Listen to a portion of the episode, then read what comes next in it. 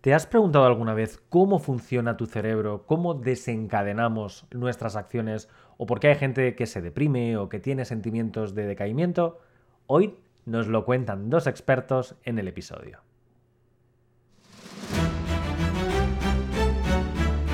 Frogmación Podcast. Capítulo 62. Tu cerebro al desnudo.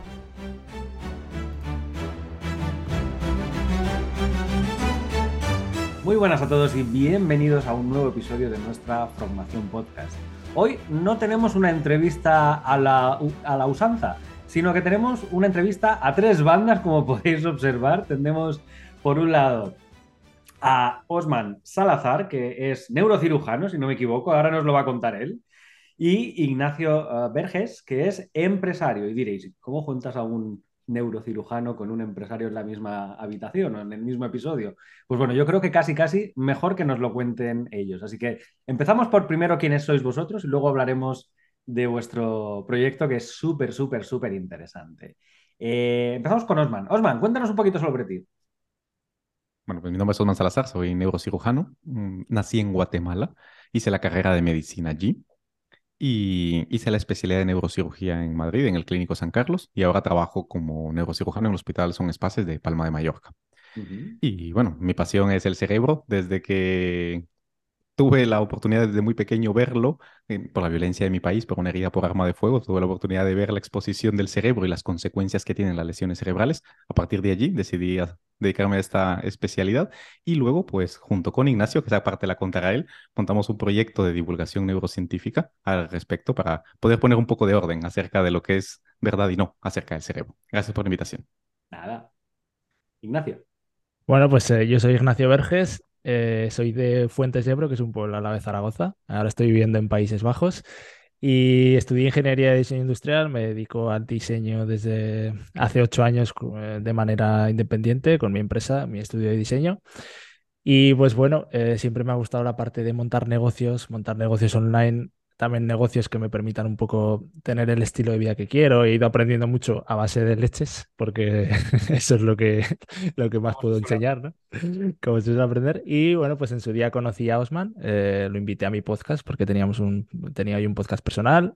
La gente se quedó encantada con todas las cosas que contaba del cerebro. Vimos que había mucha curiosidad ahí. Y decidimos que naciera Tu Cerebro al Desnudo, que luego supongo que nos preguntarás un poco más sobre eso, que es el proyecto que tenemos en común. Genial, genial, sí, de hecho vamos a hablar de ello. Lo que primero quiero saber es que un guatemalteño en Mallorca y un español en Países Bajos. Osman, ¿qué encontraste en Palma de Mallorca? Trabajo. ¿Trabajo? ¿Viniste solo por trabajo?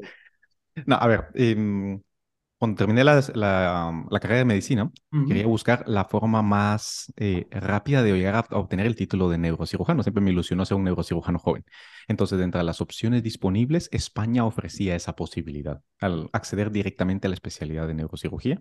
Como, bueno, la audiencia puede que no lo sepa, hay, una, hay un examen a nivel nacional que se llama MIR para el médico interno residente, donde se, se opta para una plaza en, en la formación sanitaria especializada española.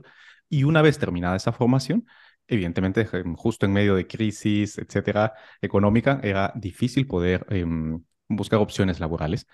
Y la, la, oferta aquí en, aquí en Palma de Mallorca, por el volumen de trabajo que aquí hay, debido a la, a la alta tasa de turismo corriente, entonces eh, me vine hacia aquí y una vez eh, me vine, pues aquí me quedé disfrutando del sol, las playas y los múltiples traumatismos craneoencefálicos y cervicales que provee el turismo. Sobre todo en verano, ¿no? Con todos los alemanes y todos los ingleses que vienen y hacen balconing por aquí. Exactamente, exactamente. Un verano que aquí se prolonga bastante, dura de seis a siete meses. Exacto. De hecho, la temporada ya ha empezado, ¿no? Más o menos. sí, sí, sí, ya se, inauguró la temporada hace mes y medio ya, o sea que ya estamos centrados en ella. Ya se nota, se nota porque el tráfico ya no es, no es lo de siempre. Ya empiezas a tener aquí aglomeraciones, por tanto, en unos meses será horroroso. Y tú en tu caso, eh, Ignacio, Países Bajos, ¿qué encontraste?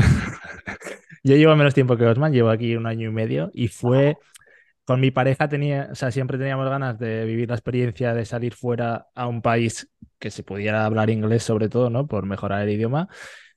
Ella es bioquímica, yo como te digo trabajo online, puedo trabajar desde cualquier parte del mundo, no, no, tengo esa, esa restricción, ¿no? Entonces a ella le surgió una oportunidad aquí para colaborar con un grupo de aquí. Nos pareció interesante y nos vinimos aquí, pero bueno, es, una, es un periodo de, corto, ¿no? De hecho, este año acabamos ya y volveremos para España, que al final eh, como dice Osman, la playa, el sol. Yo no tengo playa ahí en Zaragoza, ¿no? Tira, tira mucho. Tira, tira, tira, sí. Y, sobre todo las cervecitas y el vino y el jamón. Estas son cosas que yo cuando viajo por el norte siempre echo de menos. ¿Estás en, ¿estás en Ámsterdam? No, estamos en la otra punta del país, pegados a Alemania. De hecho, a 10 kilómetros tenemos ya la frontera con Alemania, en una ciudad que se llama Nimega, que es una ciudad pequeña, muy universitaria. Y bueno, pues es un país pequeño también, o sea que te lo recorres rápido. Rápido, sí, sí, sí, sí. Bueno, cerebro y negocios. ¿Cómo cuaja esto en, vuestro proyecto que lo habéis llamado Tu cerebro al desnudo, si queréis? Contadme, para la gente que no tenga ni idea, ¿qué es esto de Tu cerebro al desnudo? Bueno, a nivel, filosófico, empezamos por la parte de cerebro. La inquietud por la cual eh, nos unimos Ignacio y yo en esto, yo me metí a la divulgación neurocientífica como respuesta a ver que ahora tú le agregas la palabra neuro antes a algo y parece que es más guay, que es más novedoso e incluso más lucrativo, ¿no? Sobre todo esto último. Y gran parte, no todo, pero una buena parte de lo que se dice respecto del cerebro es mm, francamente falso y es únicamente marketing. Una estafa. Entonces, ya desesperado un poco por eso y también porque mm, como un objetivo personal de introducirme a algo, algo nuevo y que, y que demandara mi atención y que me retara, pues me introduje en este mundo.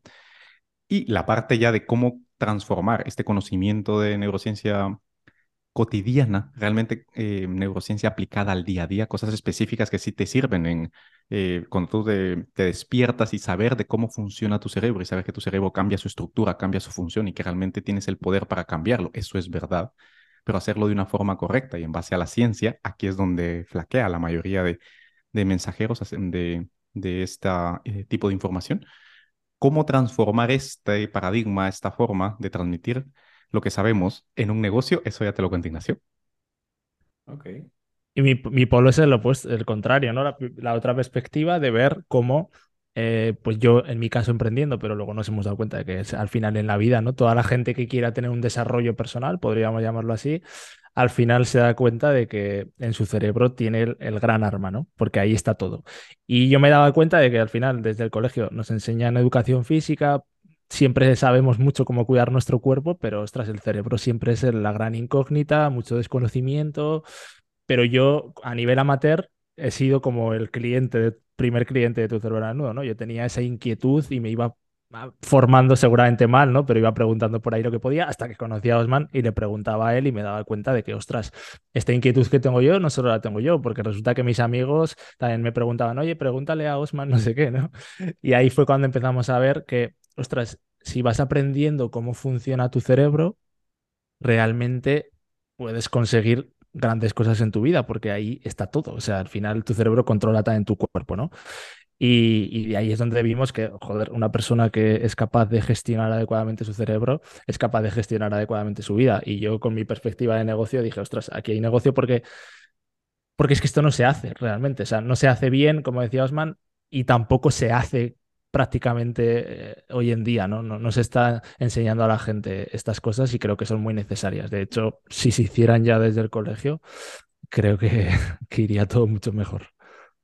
O sea, que intentáis de huir de esos coaches o esa gente que te dice que, puede ayudarte a cambiar la vida o a transformarte a través del poder de la palabra o etcétera, etcétera, a hacer algo práctico que realmente ayude a, entrenar el cerebro como si, como si fuéramos al gimnasio, ¿no?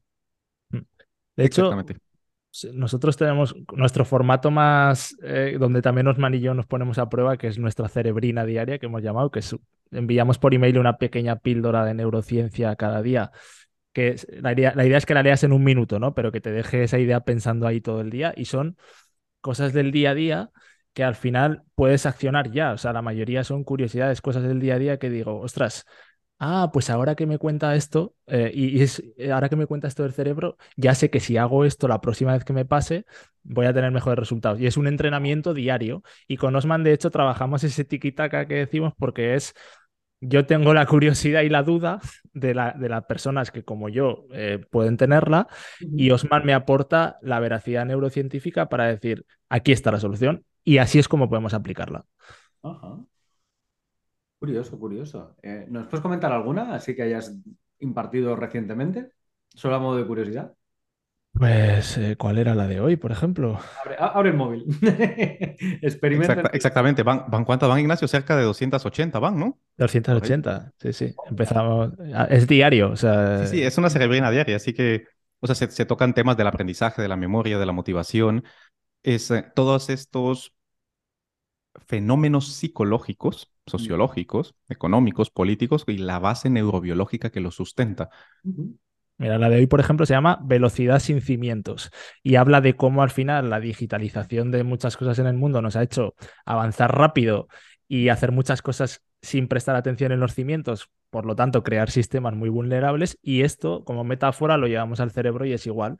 Y explicamos por qué a tu cerebro le seduce tanto la velocidad y, le y rechaza tanto el construir una base sólida y unos cimientos. Entonces te damos la explicación para que entiendas que seguramente si te pasa esto es por esto y que si hicieras esto otro, podrías eh, solucionar cosas, ¿no? Y es algo cotidiano que nos puede pasar a todos en muchos ámbitos. Otras son más concretas, de cosas más de, pues justo este día me pasó esto concreto, y, pero bueno, tocamos un poco temas variados.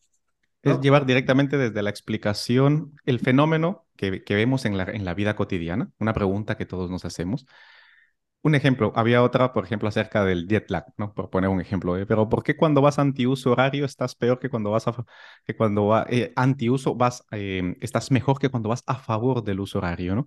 Y explicamos los mecanismos biológicos por lo que esto sucede y la aplicabilidad práctica directa de ciertas técnicas y estrategias, ¿no? Entonces mantenemos ese tiquitaca teórico práctico, la parte de aterrizar lo que tú lo leas, lo entiendas y lo puedas aplicar al finalizar la lectura. Qué guay, qué guay, qué guay. Oye, me parece súper interesante. De hecho, el eslogan de Cerebro al Desnudo es, si no controlas tu cerebro, este te controla a ti, ¿no? Si lo tengo bien apuntado. Exacto. ¿Hasta qué punto tiene esto importancia? ¿Cómo, cómo lo consideráis? A ver, explicadme un poquito el eslogan. Todo. Es decir, el eslogan está, está elegido precisamente porque todo lo que las personas damos cuenta del mundo lo hemos hecho a través de nuestro cerebro absolutamente todo, es decir, cosas más sencillas, tan simples como lo que vemos. Lo que vemos son ondas electromagnéticas que impactan en nuestra retina y por transducción nerviosa nuestro cerebro la interpreta en una imagen.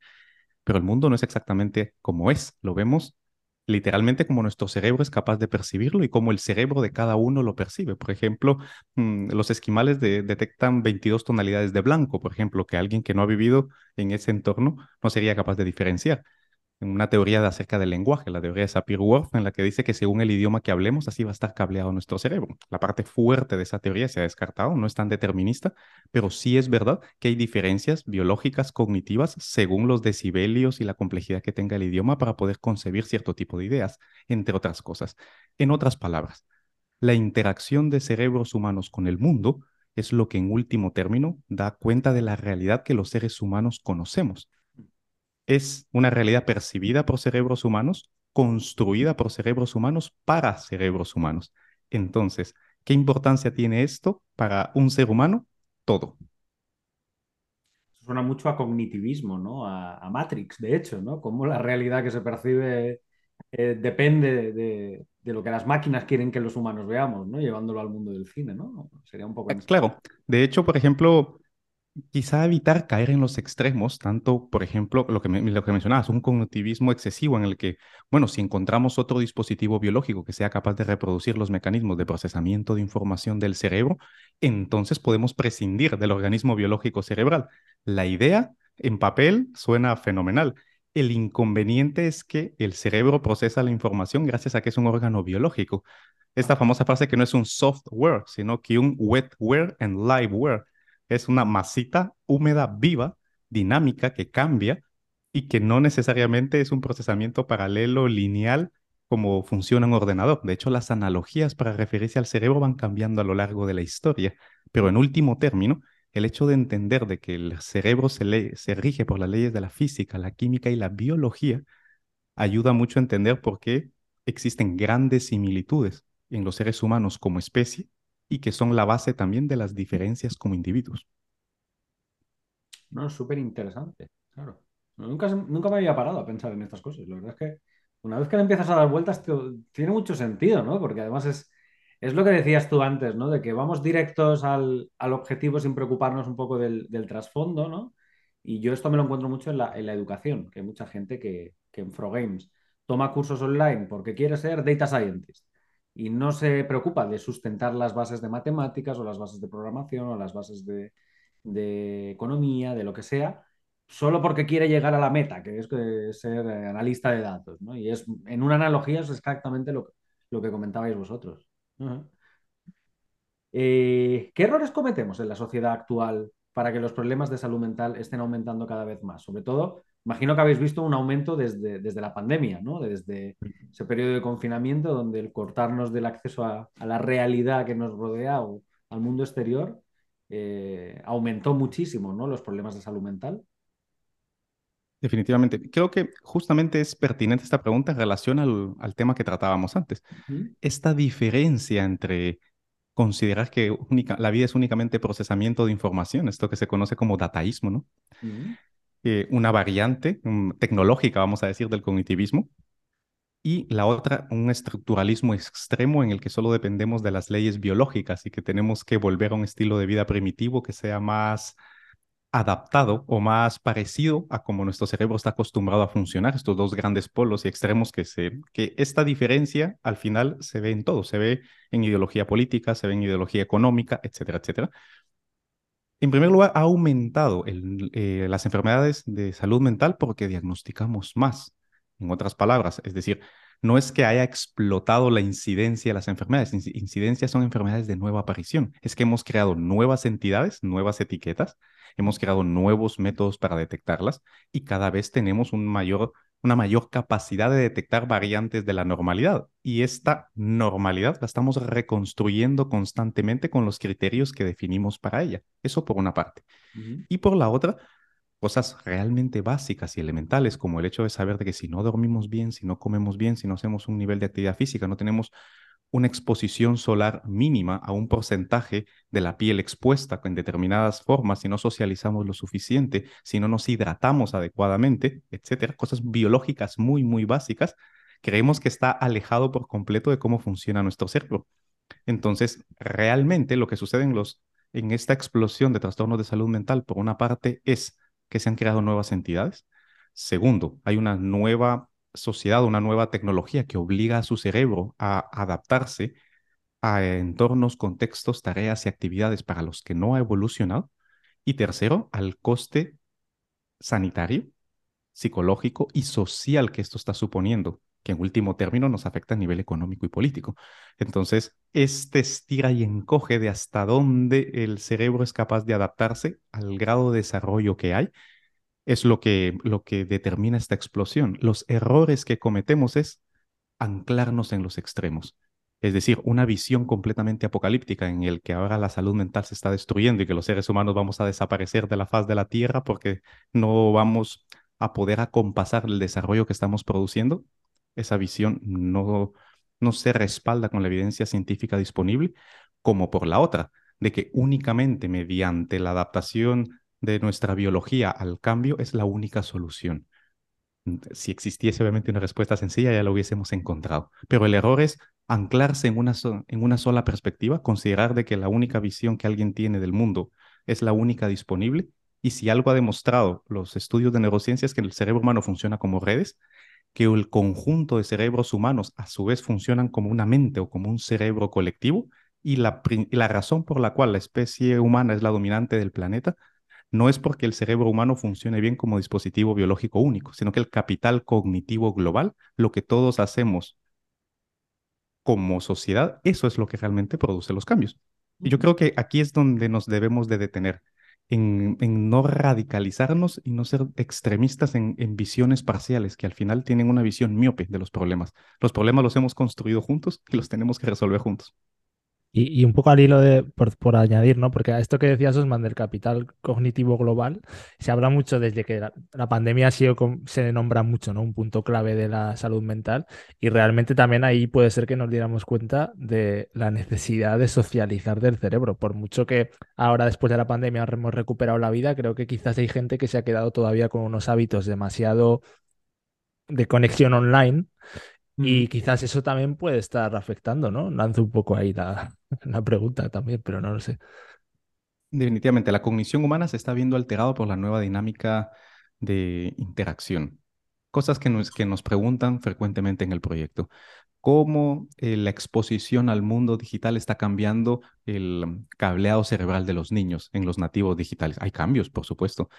De hecho, eh, recientemente nos ha llegado una invitación para hablar acerca de un artículo que salió que mide la test de la personalidad y la publicación de divulgación dice que la gente es más tonta. Es decir, ¿de dónde sale algo que está midiendo algo completamente diferente al cociente intelectual y hacer encima una aseveración categórica amarillista llamativa solo para captar la atención? Vivimos en una economía de la atención en donde entre más distorsionemos la realidad para poder explotar la atención de las personas, más beneficio vamos a obtener. Y lo que llamamos la depredación cognitiva o el chupado de cerebros en el proyecto es precisamente que las entidades que saben cómo funciona el cerebro son las que mayor capacidad tienen para distorsionar esa realidad, porque saben que el cerebro es predominantemente emocional, es inherentemente moral y es necesariamente social. Y lo sabe explotar muy bien. Esa asimetría de información es la que nos tiene a todos precisamente en este agobio continuo. Es muy curioso porque además, como has empezado Claro, has dicho, cuanto más investigamos sobre este tema, pues más conocemos, más luz se, pone sobre la mesa en, estos temas. Y esto me recuerda mucho, desde el punto de vista estadístico, hay, hay un experimento que se puede realizar muy fácil. Y es que la gente dice, desde que tengo el carnet de coche, solo veo coches rojos o veo más coches rojos de lo habitual.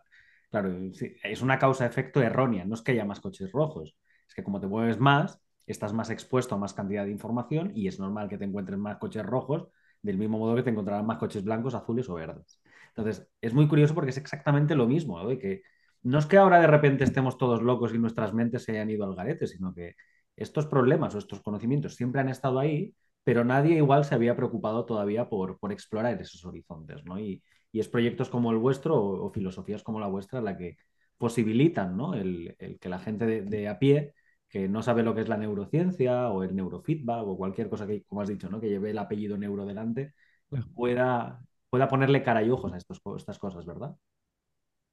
Exactamente. De hecho, la idea fundamental es ah, nuestra ilusión, nuestra utopía, es empoderar el cerebro de la humanidad, literalmente como objetivo. No con ningún fin idealista de hacer al ser humano mejor, ni, ni nada parecido, sino que la manera más efectiva de poder tener una sensación subjetiva de bienestar y alcanzar el éxito, cualquier definición que cada persona tenga de bienestar y de éxito, pasa por conocer muy bien cómo funciona su mente y su mente es lo que su cerebro hace. Entonces, conocer cuáles son los procesos biológicos más básicos de su cerebro y cómo estos afectan su día a día tiene una importancia capital porque se puede traducir en éxito y en bienestar. Y de hecho, relacionado con esto, ¿qué beneficios diríais que tiene una persona que sí que sabe potenciar su cerebro respecto de una que, nunca se lo ha planteado? son, son muchas, pero las vamos a organizar. De hecho, nosotros le llamamos a ese ideal del cerebro óptimamente gestionado el cerebro injodible. Los beneficios son múltiples, pero voy a empezar con las necesidades biológicas más básicas, que viene la necesidad de querer es decir, de ser plenamente consciente de el por qué es que queremos lo que queremos, porque tenemos esa estructura de necesidades biológicas. La otra es saber. Nuestro cerebro tiene, viene ha evolucionado biológicamente para la necesidad de adquirir más conocimiento para adaptarse mejor al medio y sacar un beneficio al respecto. La necesidad de poder, la necesidad de tener influencia sobre los demás de una u otra manera porque nuestro cerebro ha evolucionado en un contexto social la necesidad de tener, esa necesidad de posesión, de pertenencia, de tener algo. Esto viene dado también porque ha evolucionado en un medio en donde nos tenemos que relacionar con otras personas. Y la necesidad de pertenecer a algo más que nosotros. En otras palabras, cuando realmente sabemos el, cuáles son los mecanismos biológicos que han llevado al cerebro humano a establecer ese, esas necesidades, esa estructura de incentivos, y luego por qué estamos influenciados para tomar cierto tipo de decisiones, tenemos mayor margen de maniobra para poder elegir un estilo de vida, conductas y hábitos que nos lleven a conseguir esos objetivos que nos planteamos en un primer lugar, porque sabemos de dónde vienen. y qué trucos, la palabra hacking la detesto, pero trucos podemos utilizar para ayudar a nuestro cerebro a conseguirlos utilizando los mismos mecanismos biológicos que han llevado a nuestro cerebro a ello en un primer lugar.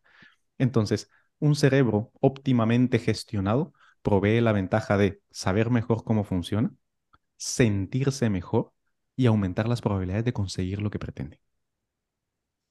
Es muy curioso. De hecho, igual ahora te pego a un lado que no controlas, pero bueno, yo te la lanzo a ver si, a ver si la pillas. En, yoga, yo practico mucho yoga, ah, se dice que uno de los estadios es el hacer esas posturas físicas del yoga, porque manteniéndote cierto tiempo en esa postura, la mente se libera o la mente entra en un estado donde pues, puedes reflexionar más sobre ti mismo o entras en un estado de, recapacitación, ¿no? De, un estado modificado de la conciencia. ¿Nos lo puedes explicar un pelín? Es que es un tema que me interesa mucho porque eh, uno de los motivos por los que hago yoga precisamente es para eso, ¿no? Para evadirte de la cantidad de inputs que recibes 24/7 de los dispositivos de los que estás aquí rodeado. Y es algo que la gente que tú se lo cuentas dice, tú eres imbécil, o sea, esto son tonterías. Pero que cuando estás ahí es que es cierto, coño. Por supuesto, no, no, claro, será cierto y seguirá siendo cierto. Lo que va a variar es los términos que utilizamos como seres humanos para describir sus efectos. Hay que recordar que el yoga tiene 5.000 años de antigüedad, mínimamente documentado. ¿Cuál era la información que en ese momento se tenía? Se tenía información de que los humanos, pues teníamos, estamos unidos con el cosmos, con la energía, y se hablaban en términos del agua, del aire, del sol, la energía, la dualidad, no dualidad, ser uno o el todo, porque la capacidad con la granularidad del lenguaje humano para describir con detalle lo que experimentaba era muy limitada y la, la capacidad de la población de entender lenguaje complejo también. El desarrollo humano, la educación sobre todo, y la capacidad semántica de poder ir creando tantas etiquetas a llegar a un punto de describir las cosas en palabras más bonitas, ha hecho que la analogía cambie Hoy por hoy sabemos, podemos hacer una resonancia magnética funcional cerebral, un SPECT, un PECT, un eh, electroencefalograma, magnetoencefalograma de una persona que está meditando en una posición de yoga concreto. Podemos tomar a 20 personas, 100 personas y luego ir midiendo los cambios cerebrales a lo largo del tiempo, tanto funcionales como estructurales. Hoy ya no hablamos de flujo de energía, chakras, el cosmos, sino que hablamos de las ondas electromagnéticas según qué frecuencia tienen, qué intensidad tiene, cuál es, cuánto, cuánto oxígeno consume, cuál es el flujo sanguíneo regional de ciertas zonas del cerebro. En otras palabras, los cambios que producen el yoga, la meditación y en general las prácticas contemplativas orientales o incluso algunas occidentales, como por ejemplo el, el orar, el rezar, etcétera, inducen un estado modificado de la conciencia gracias a que activa distintas zonas del cerebro.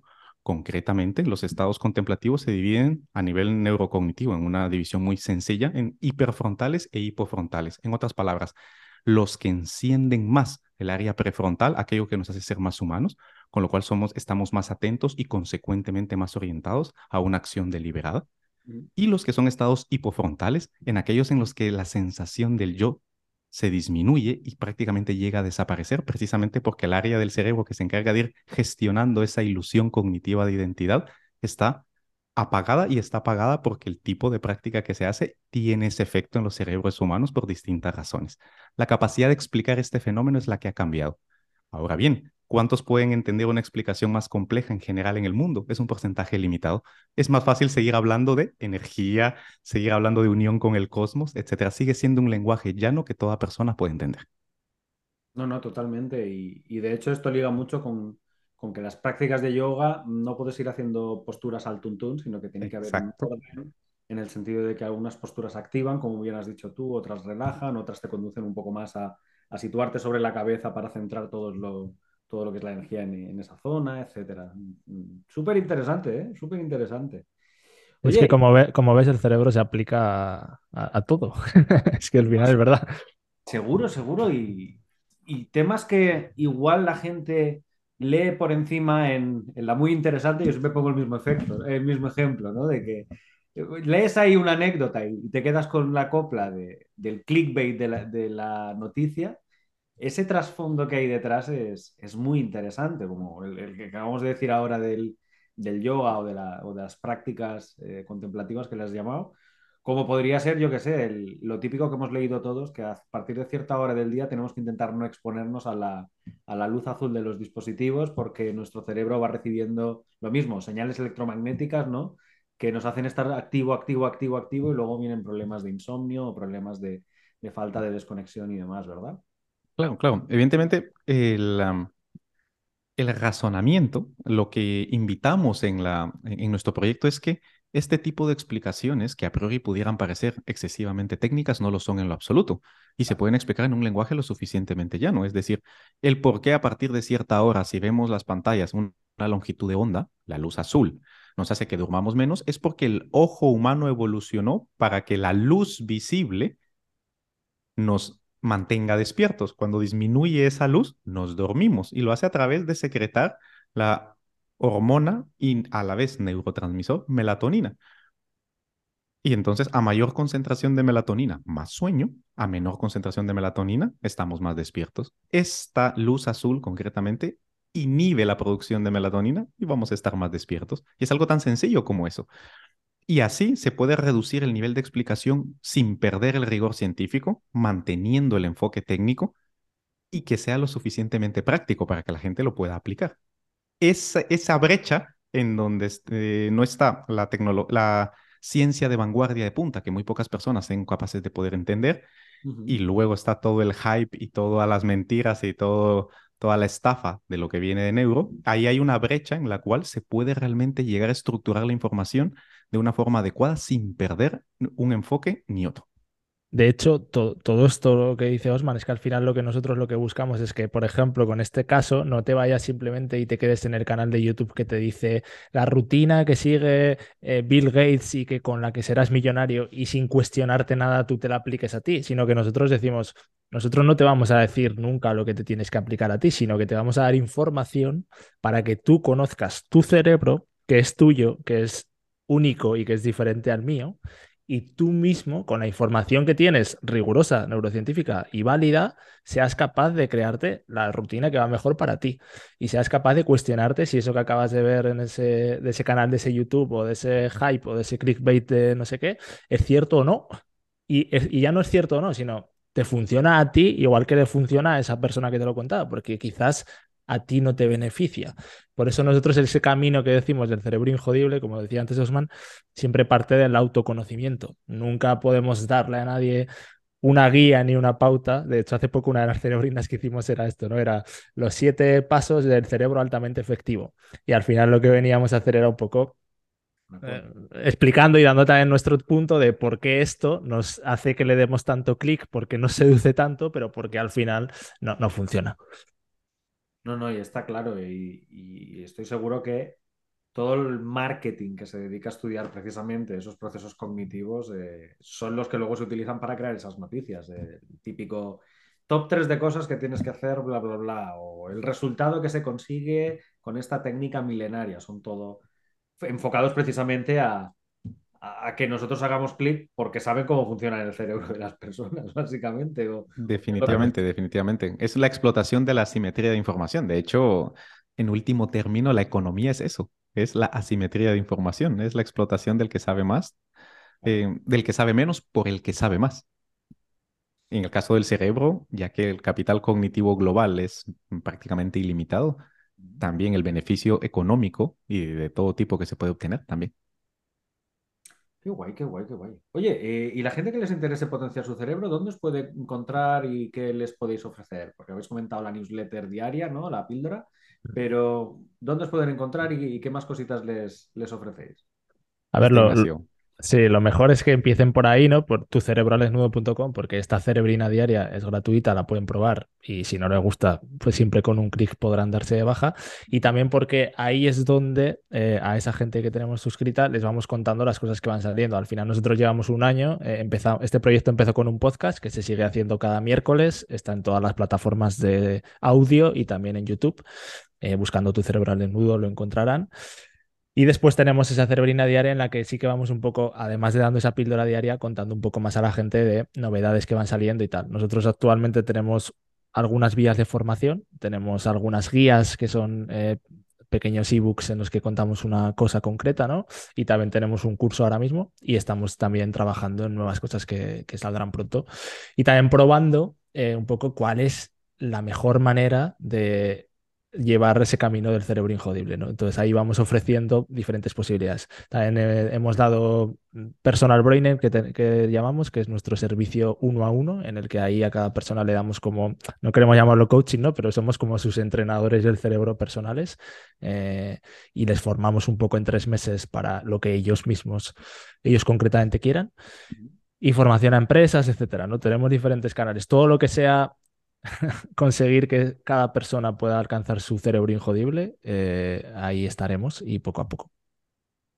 Qué guay, qué guay, qué guay. Oye, la verdad es que me ha parecido uno de los proyectos más interesantes que han pasado por aquí por el, por el canal de Formación Podcast. A ver, gracias. sí, sí. Eh, la idea que todos tenemos del cerebro es que al final es ese músculo, ¿no? Que, que da las órdenes a todo lo demás pero uno no se imagina que todo esto que habéis comentado y que seguramente solo es la punta del iceberg, porque el cerebro al final es un, gran ecosistema, como bien habéis comentado, y que, en definitiva hay mucho por explorar y, la gente yo creo que, lo valorará y, oye, que si queréis conocer más acerca de este proyecto, eh, Tu cerebro al desnudo, lo podéis buscar en, su propia página web, lo podéis eh, buscar en el podcast que, que habéis comentado y os dejaré también la descripción abajo en, los links y toda la información para que podáis contactar tanto con Ignacio como con, con Osman. Pues bueno, chicos, lo, que, creáis o no, llevamos más de media hora hablando. Normalmente los capítulos suelen ser de 20 minutos, pero hoy como erais dos, digo, vamos a hablar más, que total, el tema es súper interesante. Cuando acabamos los episodios siempre solemos pedir a los, nuestros invitados que recomienden un libro que hayan leído y que recomienden, no necesariamente en este caso sobre la temática de, neurociencia, sobre lo que queráis, y una película o serie que también recomendéis por algún motivo a nuestros oyentes. Así que el escenario es vuestro. Uno, uno puede decir el libro y el otro la película o la serie. Muy bien, Ignacio, empieza. Venga. Yo voy a empezar por el libro porque soy menos cinéfilo y me vas a pillar más ahí. Eh, el libro te va a recomendar dos, uno que siempre recomiendo y que me gusta mucho, eh, que es el de cómo ganar amigos e influir sobre las personas, que es eh, muy básico, pero te va a enseñar mucho mm, habilidades sociales básicas. Y uno que he leído recientemente, que estoy flipado, que es, se llama La marca de Dios, que va sobre cómo, eh, a mí me gusta el branding, ¿no? Pues va sobre cómo desengrana el branding de la iglesia y cómo ha ido haciendo esto la empresa más antigua del mundo seguramente. Y también es una lección interesante. Y ese es de Tony Segarra, que quizás es un publicista que mucha gente puede conocer en España. Vale, me has dicho la marca de Dios y el otro. Cómo ganar amigos e influir sobre las personas de Del Carnegie. Este es un clásico. Perfecto, no, lo conocía. Mira, este me lo anoto. Muy bien, a nivel de las películas, evidentemente yo sí voy a tirar más para el cerebro, por supuesto. Y hay dos que ya se han convertido en clásicos. Uno es de mi director favorito, que es Christopher Nolan, mm. que es la de Origen, Inception en inglés, de 2010, donde sale de Leonardo DiCaprio. Y luego Ex Machina. Es la que hay... dentro del sueño, dentro del sueño. Exactamente, exactamente. Realmente, evidentemente, está, está adaptada a una, a, a, una estructura de cine, pero es muy interesante los principios filosóficos en los que se basa. Hay ciertas cosas que son muy importantes, como la de implantación de una idea, el origen.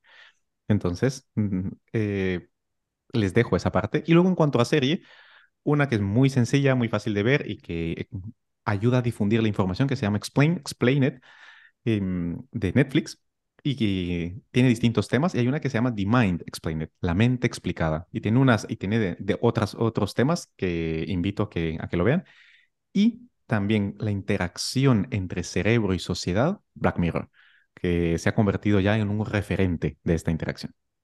Y de hecho hay, hay, varias personas que han recomendado Black Mirror y yo de hecho la he recomendado varias veces en, en diferentes episodios precisamente por el, por el trasfondo que me ocupa más a mí, que es el más de, de la inteligencia artificial o, o del machine learning o, o, el poder de las nuevas tecnologías a, a corto plazo. Y de hecho recuerdo eh, uno de los episodios donde muere, uno, muere el marido de la mujer y, y le crean un robot a imagen y semejanza con el mismo cerebro y los mismos sentimientos implantados del, del marido fallecido. Exactamente, precisamente recogida toda esa información de lo que estaba registrado en toda su huella digital, ¿no? A lo que hace referencia. Exacto, exacto, exacto. Por tanto, bueno, tenéis aquí para leer, escuchar y ver durante, durante bastante tiempo. Muchas gracias a los dos, gracias Ignacio, gracias Osman. A ti. La verdad es que Gracias a ti por la invitación. No, para Eso es. El proyecto la verdad es que me parece súper, súper, súper interesante y todos vosotros ya sabéis, tucerebrosdesnudo.com para poder ir y suscribiros a esas píldoras diarias y a partir de ahí todo lo que queráis descubrir sobre vuestro cerebro. Gracias chicos, un placer haber compartido este momento con vosotros y a vosotros os espero la semana que viene en un nuevo episodio de Frogmación Podcast. Hasta luego. Si te gusta Frogmación Podcast, síguenos en redes sociales, a través de Facebook, Twitter, Instagram o nuestro canal de YouTube. Y consulta todos nuestros cursos o suscríbete a nuestra newsletter en la web progamesformacion.com.